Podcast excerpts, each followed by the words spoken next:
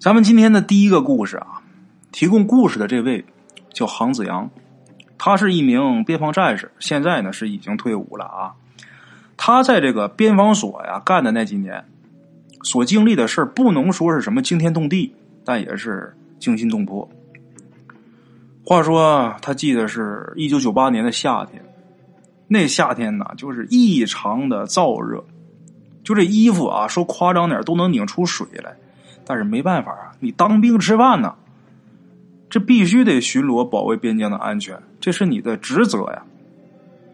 这个巡逻是为了什么呢？为了防止啊有人从对面呢越这个国境线偷渡过来、偷跑过来，也防止啊咱们这边的跑过去啊。当然，对面跑过来的这个几率要比我们跑过去 要大得多。他那天晚上啊，跟一个叫姓万的叫万伟。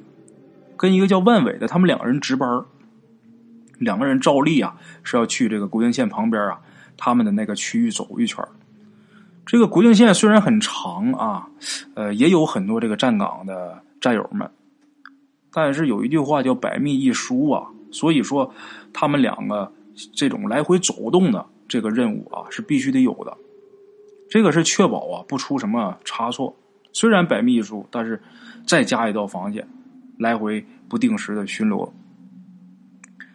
这个咱们中国就他们巡逻的边境这块跟对面的这个国土接壤，中间呢隔了一大片这个芦苇荡，还有河流。对面邻国呀，有的人会借着这个芦苇荡啊，还有这个夜色的掩护，跑到我们这边来。虽然发生的次数啊。不是很多，但是也发生过几回。就是在咱们鬼友他当兵期间也发生过几回，这就让他们不得不加强警惕。咱们鬼友说呀，他们当时啊练就了一个功夫，什么功夫呢？就是晚上光听听声音，就能从这个声音里边大概的判断出是不是有人游过来了，是不是有人从水里边游过来了啊？鬼友。跟万伟两个人是照例的在这个区域里边啊来回走动，而且呢跟这个驻点的官兵呢时不时的交流一下，确保没有任何异常。这时候，万伟呀，呃，走着走着跟咱们鬼友说话了，就说今天晚上不能有什么事儿吧？万伟是一边抻抻懒腰啊，一边说，咱们鬼友也点点头，是啊，自从有偷渡的过来啊。咱这加强巡逻之后啊，对面也加强巡逻了，也是加强巡查，应该不会有那么大本事的人跑过来吧？正说着呢，万伟突然很警惕的怼了咱们鬼友一下，就示意他安静。咱们鬼友立马就停停止说话啊，嘴闭上，也不动，仔细听。果然呢，就从啊有有这么一方向啊。传来这么一阵稀稀疏疏的这个声音，不过凭着经验啊，觉得这声音呐，不像是有人在游泳或者是偷摸的过来，不像这声音，好像是敲的什么声音，还有这个微微的水声，就好像是在水里边敲什么东西。咱们鬼友这时候啊，就点头示意万伟啊，示意他的战友，然后。让他从那边绕过去，从那边绕堵着，他是直接过去。俩人一个迂回包抄啊，从后面堵着，一个正面进攻。这万伟啊，心领神会，蹑手蹑脚的从后面绕过去了，消失在这个黑暗之中。咱们鬼友也是顺着这个声音的方向啊，因为他受过特殊的训练，所以说他划水走路的这个声音非常小。等过了河呀，他就上了这个。河对岸这个芦苇荡的这个泥地上，为了不打草惊蛇呀，在地上匍匐前进，声音很轻。要么怎么说，这受过专业训练就是不一样的啊！这个声音特别轻。等他慢慢接近这个对面发出这声音的这个地方，他发现呢，原来在这个黑暗当中啊，是一个人在水边用这个木头啊敲的衣服，好像是在洗衣服。不过这么晚了啊，而且在这地方洗衣服，这确实是很反常嘛。咱们这个鬼友啊，也挺反感的。你这不给我们惹麻烦的吗？是不是？把枪举起来了，对着他就喊：“干什么的？什么人？”那位啊，没理他，继续在那儿敲他那衣服。咱们鬼友也不敢轻举妄动啊，慢慢靠近他。等到了切近，才发现呢，是一个长头发的一个老妇人。哎，这么一个老大娘。可是这老大娘却很奇怪，咱们鬼友怎么询问她，怎么跟她说话，怎么问话，这老大娘一言不发，就是拿这个木头敲的这衣服。那既然这样的话，咱们鬼友就把这个强光手电给打开了啊！一看，确实是一个老大娘。这强光手电一打，这光很亮啊！这老大娘突然间把这个头啊就转过来了。这一下，把鬼友吓一跳，直接就跌坐在这个地上。怎么的呢？就是老大娘这张脸太吓人了，面无血色，煞白呀，这眼神呆滞，张了一大嘴巴，而且这嘴里边啊，他这手电一打开，头一扭过来啊，这嘴里边还呜呜的，也说不好那是发出什么个声音。最恐怖的是啊，有这个泥呀，从他这个嘴里边啊慢慢往下淌。就好像刚从水里边这个含了一口淤泥，一张嘴一说话往下流，是一个意思。咱鬼友当时都有点不敢相信自己的眼睛了。他当兵时间不长啊，但是你这种场景啊，确实是很很吓人，把他们鬼友吓得不轻。他一坐地上就嗷唠一嗓子，他也喊了一嗓子，然后这个过了一会儿。也就是几秒钟啊，说是迟那是快嘛，说出的总说这句话，事情发生的时候可能就几秒钟。然后他的战友万伟听到他这个喊声了，万伟也跑过来了，就说怎么了？怎么了？等这万伟过来的时候，咱们鬼友的手电已经是扔地上了，所以说这个光束啊就没照这老太太。万伟呀也没看清楚这老太太，咱们鬼友可看得一清二楚啊。这个老大娘看着他俩啊，这个嘴里边呜呜，看那架势啊，似笑声非笑声，这嘴里边还是呜呜的那声音。然后突然间呢，这老太太呀，扑通一声就跳到这个河里边去了，也不能说跳，得说是轱辘到这个河里边去了。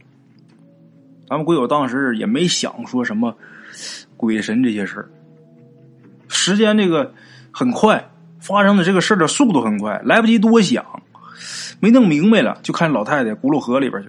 咱们鬼友就赶紧喊：“万伟，快救人！”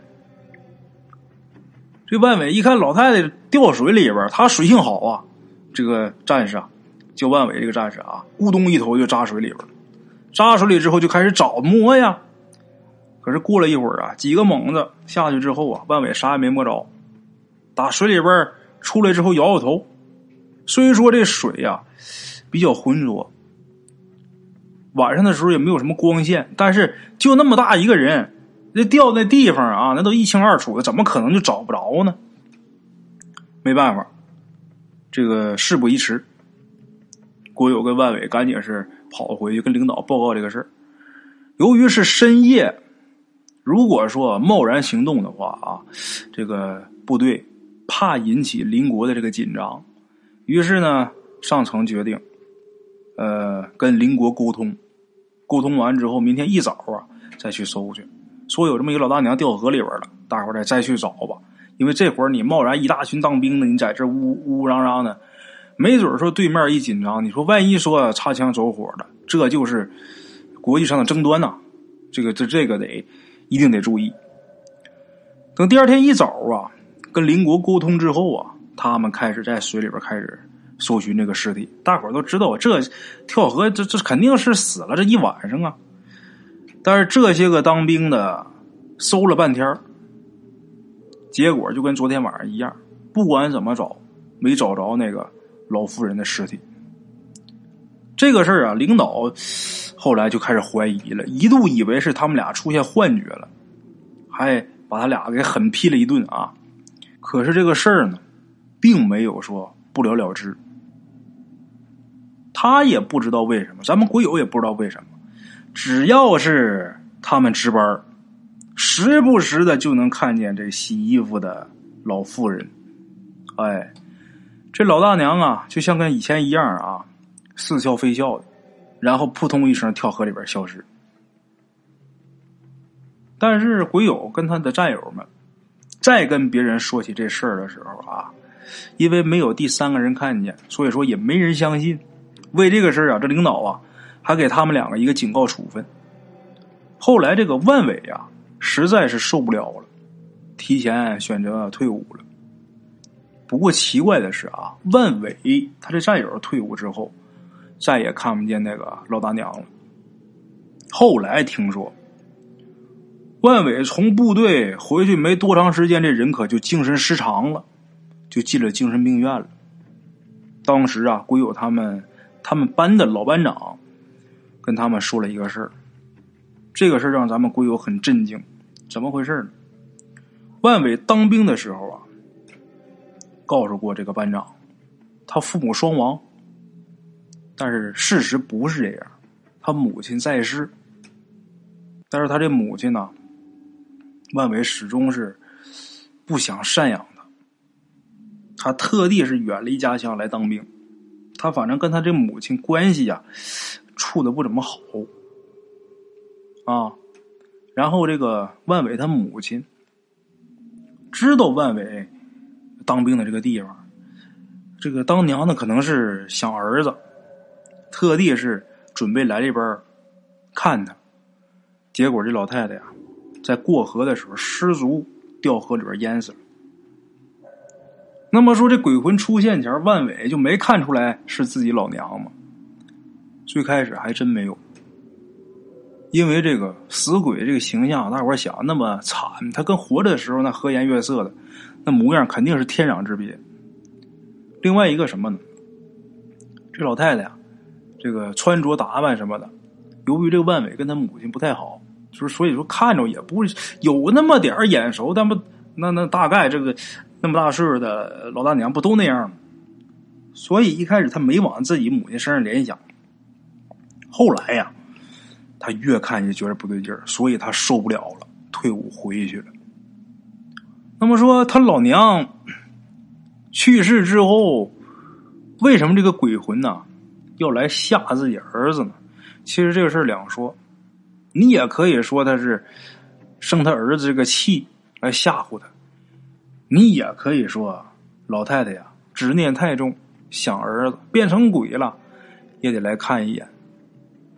这是两说啊。好了，各位老铁们，这是咱们今天的第一个故事啊。这是咱们由咱们边防战士给大家提供的啊，感谢老铁手打辛苦啊。咱们第一个故事说完了，接下来呀，给大伙说咱们今天的第二个故事啊。咱们今天这第二个故事啊，有点意思。这是发生在清末的一个故事。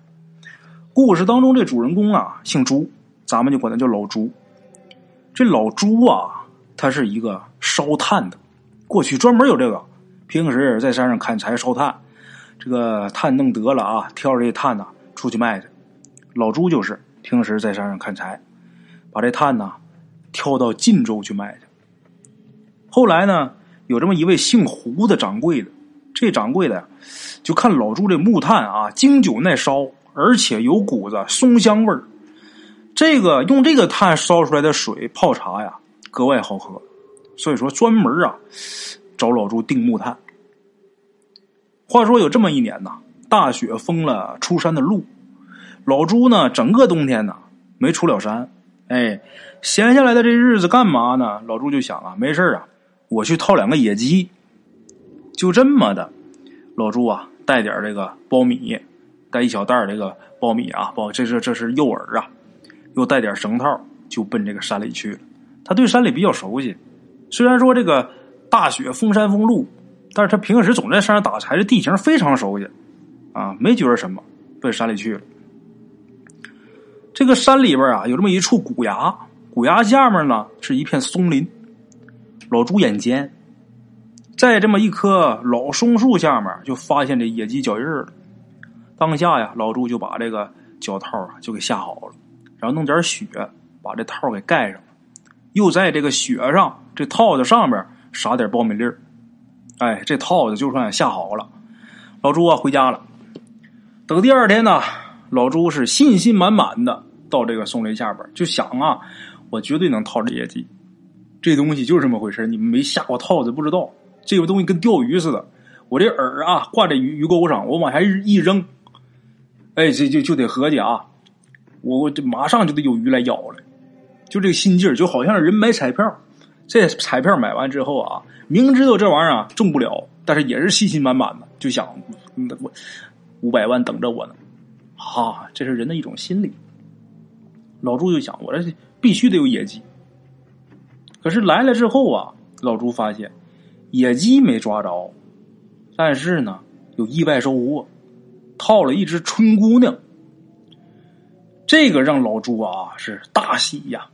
那么说春姑娘是什么呢？春姑娘啊，在晋州啊，那是一个很神秘的一种动物。这种动物是神出鬼没，长得有点像这个大尾巴松鼠啊。那么说这个春姑娘啊。有什么神秘的呢？老朱套着她为什么高兴啊？那东西不大点你吃肉也没多少，皮也不值钱。那为什么老朱高兴？因为春姑娘这东西啊，专门吃这个崖骨上的青蛾。这青蛾就像蝴蝶似的啊，这么一种昆虫，专门吃这个青蛾。骨崖的这个崖壁上长着晋州药农们都望崖兴叹的一味草药，这味草药叫千木丁。这千木丁啊，是一味治眼疾的良药。这个药方还很简单，用这个花蕊上的这个花粉配上晨露，早晨的露水啊，这就是一味奇药，治眼睛啊，那太好了。可惜呀，这个崖太高，而且很陡峭，没人能爬上去。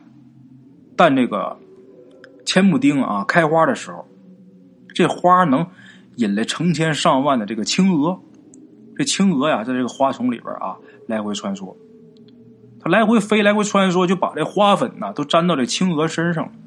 而这春姑娘，他专门吃这些个青鹅，他以这青鹅为食啊，所以说把这春姑娘炖了吃，就跟这个千木丁，跟吃这个千木丁这药啊，这个千木丁花粉有同等的治眼疾的功效。久而久之啊。这个药农们弄不着千木丁，抓春姑娘。这春姑娘那可是药农们的抢手货呀，这玩意儿还不好抓。老朱今儿个点儿可挺好，白捡一只春姑娘，很高兴。就可惜了了，这春姑娘这会儿啊浑身冰凉，看这架势啊，死了挺长时间了。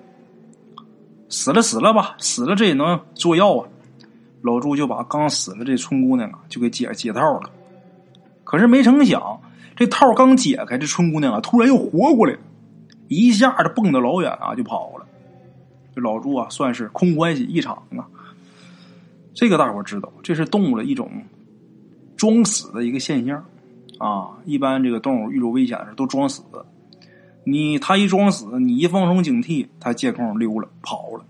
哎，就包括老鼠、耗子啊，它都有这个技能。你看那个猫啊，抓着它的时候，它装死。它要是活蹦乱跳的，那猫啊，且玩它呢。它要是不动了，这猫扒拉两下，它不动了。猫一松神啊，一错眼神去别地儿了，它站起来就跑。这动物这东西那才尖呢，它比人厉害。动物这个装死啊，这个这个技能啊，真的是我们人呐做不到。不管是老鼠还是什么东西，它一装死，那真跟死了似的，浑身梆硬啊，眼睛一翻，一点都不动，一点气儿不喘，真有两下子。闲话少说吧，这个。呃，跑了，春姑娘。老朱是空欢喜一场。哎，这事儿啊，咱就扔这边就不提了。咱且说开春以后，这雪化了，雪化了，出山的路啊露出来了。老朱还没开始这个呃挑炭出去卖去呢，远远的就看有这么一个人啊，穿着这个青衫。青衫一看是城里人呐。瞅这打扮啊，能看出来，他跟这个村里边人不一样。穿着青衫，这城里人呐，朝他就走过来了。老朱眼尖，远远的就看出来了，这是胡掌柜家的管家，这人叫大寒，这人是二十四节气啊，大寒出生的，所以说起个名就叫大寒。等这个大寒呐走到跟前，老朱赶紧给扔到屋里边啊，急忙是给递一杯热水，很热情。这个大寒呐哈着这个热气儿就说呀：“哎呀，老朱啊。”这一冬没见着你呀，你真是不知道啊！嗨，这世道真是多变呢，也就个把个月吧。这时候，老朱说：“怎么了？你你快说呀！我这怎么听着这话里有话？怎怎怎么个意思？”这大韩说呀：“才个把个月，我们家老爷瘫床上起不来了。哎，老朱，你别看这个瘫床上起不来啊，还挂念着。”用你这木炭烧出来这个松香味的这个水呢，这不嘛？这雪一开花，这不催我让我来你这瞧瞧吗？老朱这时候啊，这心里边难受，不知道说什么，就跟大韩说：“说说那个送炭倒好弄，那胡掌柜那人那么好，那心肠那么好，怎么就瘫了呢？”大韩说：“呀，胡掌柜啊，有这么一天大雪天去走亲友。”回来的时候啊，就多喝了几杯。没成想呢，这人呐就陷在风雷庙前面这个雪地里边这个雪下边的泥呀，它没动，也不怎么那么奇怪。连泥带雪这一扒扯，这人呐陷在里边动不了了，几乎就快被冻死了。掌柜的心里着急，喊救命啊！啊，这个喊了一阵之后啊，过来个人来了之后瞅瞅他，就问他：“你死了没呀？”这时候胡掌柜一看来人了，赶紧说：“呀，您积点德吧，您积点德吧，您拉我一把吧。”这时候那人说话了：“哎，你看我这样像人吗？”问这么一句话，这么一问胡掌柜呀。才仔细端详这人，这人眼前呐，戴着一风雪帽，披着一个黄袍子。胡掌柜明白呀，这不是人，这是黄鼠狼。这玩意儿，呃，这胡掌柜说了，总听大圣鬼话，都都知道啊，都比较了解啊。这个过去听老人说过，这是个黄鼠狼，这眼睛很细。塌鼻子，这还豁着牙，有这个哈喇子顺着这嘴角啊往下淌，这会儿啊都结冰了。这胡掌柜啊心想：坏了，这黄皮子是给他下套呢。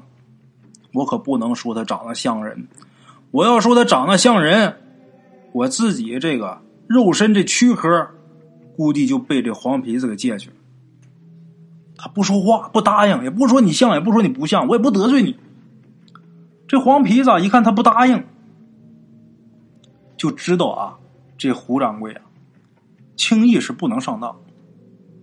然后这黄皮子这嘴里边就嘟囔啊，呃，这救人一命啊，胜造七级浮屠啊。要不这样吧，我救你一命，你把你的眼珠子掏给我吧。这时候，胡掌柜的仔细一瞧啊，原来这黄皮子瞎了一只眼，而且还瘸了一条腿，这是属于一个有残疾证的黄鼠狼啊。这胡掌柜的拒绝被救啊，不用你救，死活不答应。本来这个胡掌柜以为啊，他不答应，这黄皮子可能就这样就走了呗，没成想这黄皮子。嘿嘿阴笑了几声之后啊，放了一团黄烟雾，就好像是臭屁啊！黄鼠狼这个放臭屁，大伙都知道。这一下就把这掌柜的就给熏晕了。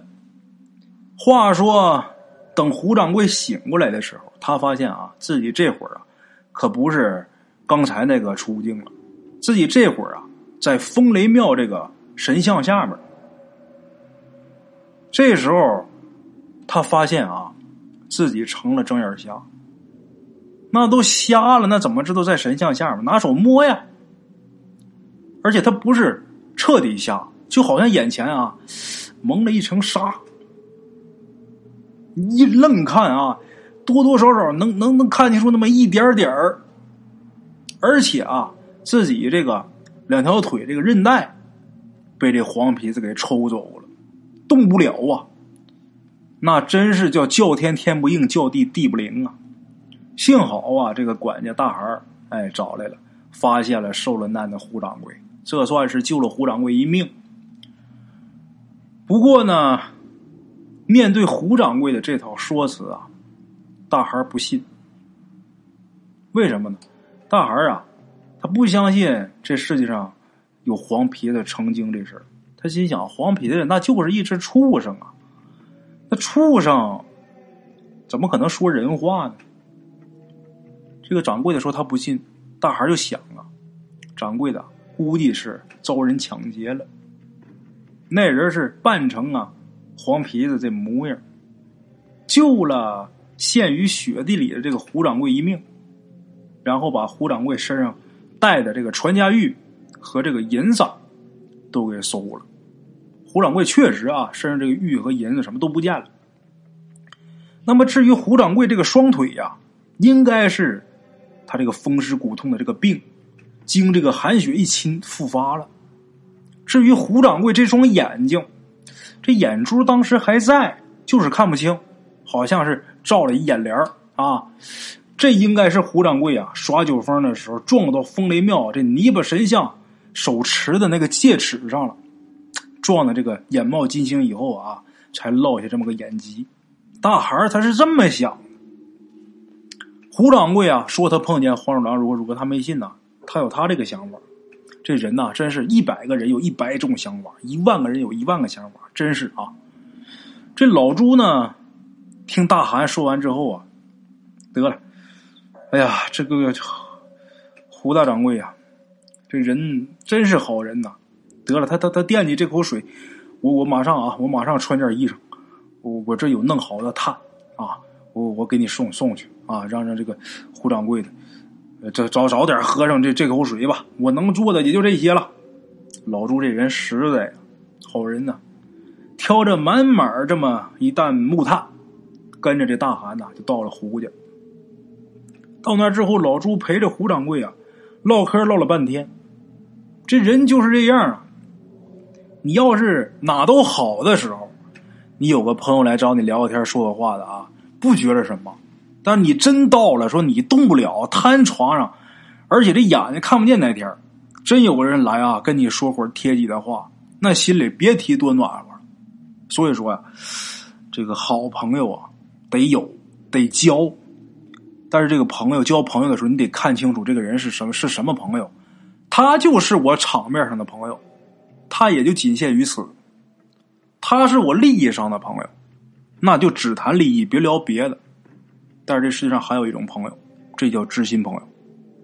不管说我多么多么落魄，他永远他都是我的朋友啊，他不会嫌我这个那个。不管说我多么飞黄腾达，我在别人面前啊，我都高别人一头，但是见着他，我永远提不起来那个价。你记住了。这种朋友值得你交一辈子。哎，老朱这会儿啊，跟这个胡掌柜唠嗑唠了半天，看胡掌柜这个又贪又瞎的这样啊，真是有点于心不忍，看不下去呀，心里头难受。唠了半天之后啊，老朱告辞。从胡掌柜他们家出来之后啊，挑着这个空担子，在晋州的有这么一个练武场。在这练武场附近呢，闲逛，在这闲逛的时候啊，就碰上这么一个挑着木箱子的货郎。哎，这货郎过来，这货郎他那些小玩意儿啊，挂在这个货箱子这个旁边有一杆儿，挂在杆儿上。这箱子里边也有，箱子上面也摆的也是琳琅满目啊。有的小玩意儿啊，很精巧，很古怪，没见过，真的是很吸引人的眼球啊。老朱这时候就看这货郎啊，就注意到这个货郎这个货箱上就挂着那么一个春意盎然的这么一个花笼子。这花笼子是拿什么编的呢？拿这青草编的。哟，上面还点缀着各种啊，呃，编成的小花而且呢，这花笼子里边啊，还放着一个摇床，那么一个摇摇床啊，摇床啊，轻轻的这么晃荡着。这个仔细再一看，这摇床上好像还睡着这么一小东西老朱就指着这个笼子啊，跟这货郎就说呀：“货郎啊，好手艺啊，能把这花笼子编的这么精美呀！”这货郎啊，摘下这笼子就笑了：“哎，那个老兄啊，这你就不懂了。这笼子啊名叫求春笼，哎，这摇床上睡的这可是春姑娘啊！哎。”春姑娘啊，她最爱美，她最喜欢漂亮的东西。你把笼子编的越美，这春姑娘啊，她就越想往里边进。你这个编的越好看，这春姑娘啊，就不顾一切的往里边钻。哎，这事儿老朱听了挺新鲜，从来没听说过。这货郎看老朱，光是看啊，拿手指都没敢上手摸，就明白啊。这没有要买的意思，摇摇头啊，货郎走了。老朱呢，反复就想着这货郎的话，突然之间这脑袋一热，怎么的呢？简短结束。一晃啊，开春了，万物复苏。这老朱呢，就用这个老竹啊，编了这么一个竹笼子。这笼子周身呐。用这个绿藤蔓都缠上了啊，再点缀着各种这个野花，把这笼子弄得也是特别精美、特别漂亮。之后，老朱又按照货郎那个求春笼，在这个笼子里边设计了一张摇床。只要这春姑娘住进去，睡到这个摇床上，这花笼的这个门啊自己就关上了。老朱呢，把这笼子给摆在。崖壁下面一块石头上，这石头啊正好有一凹槽，把这笼正好放这凹槽上，在这个石头上抬头看，正对着啊，这石头正对着对面那一小片千木丁。刚放上求春龙的头一天，这春雾啊就下来了。老朱呢找不着路，雾太大呀，所以说他就没去看这个春龙。哎，求春龙，等了三天过后啊，这雾散了，老朱啊悄悄的去那儿看了看，结果这一看啊，真的是很欣喜。那大花笼里边啊，还真住了一只春姑娘。不过这春姑娘啊，居然是没觉得有什么危险。一会儿在这个摇床上啊晃荡晃荡，一会儿啊这个床上床下来回蹦，在笼子里边啊跳的很轻盈。看着就好像跳舞似的。老朱一看见这只春姑娘啊，喜上眉梢，拎着这个求春龙啊，就去了胡掌柜家。哎，到了之后啊，胡掌柜家的这个管家大喊啊，把这春姑娘给杀了。杀了之后呢，给炖了。炖完呢，胡掌柜吃完之后，他的眼睛居然啊，很神奇的康复了。哎呦！眼睛好之后啊，这胡掌柜真的是重重的要谢老朱。老朱啊，没要，没要这酬谢。为什么呢？老朱说呀：“我因为救你呀，我杀了这春姑娘。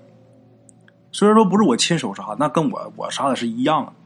我这时候如果说我不要钱，我是为了积德行善，我为了救你。我要要钱的话，我这心里啊过意不去啊。”钱不要，就是这样。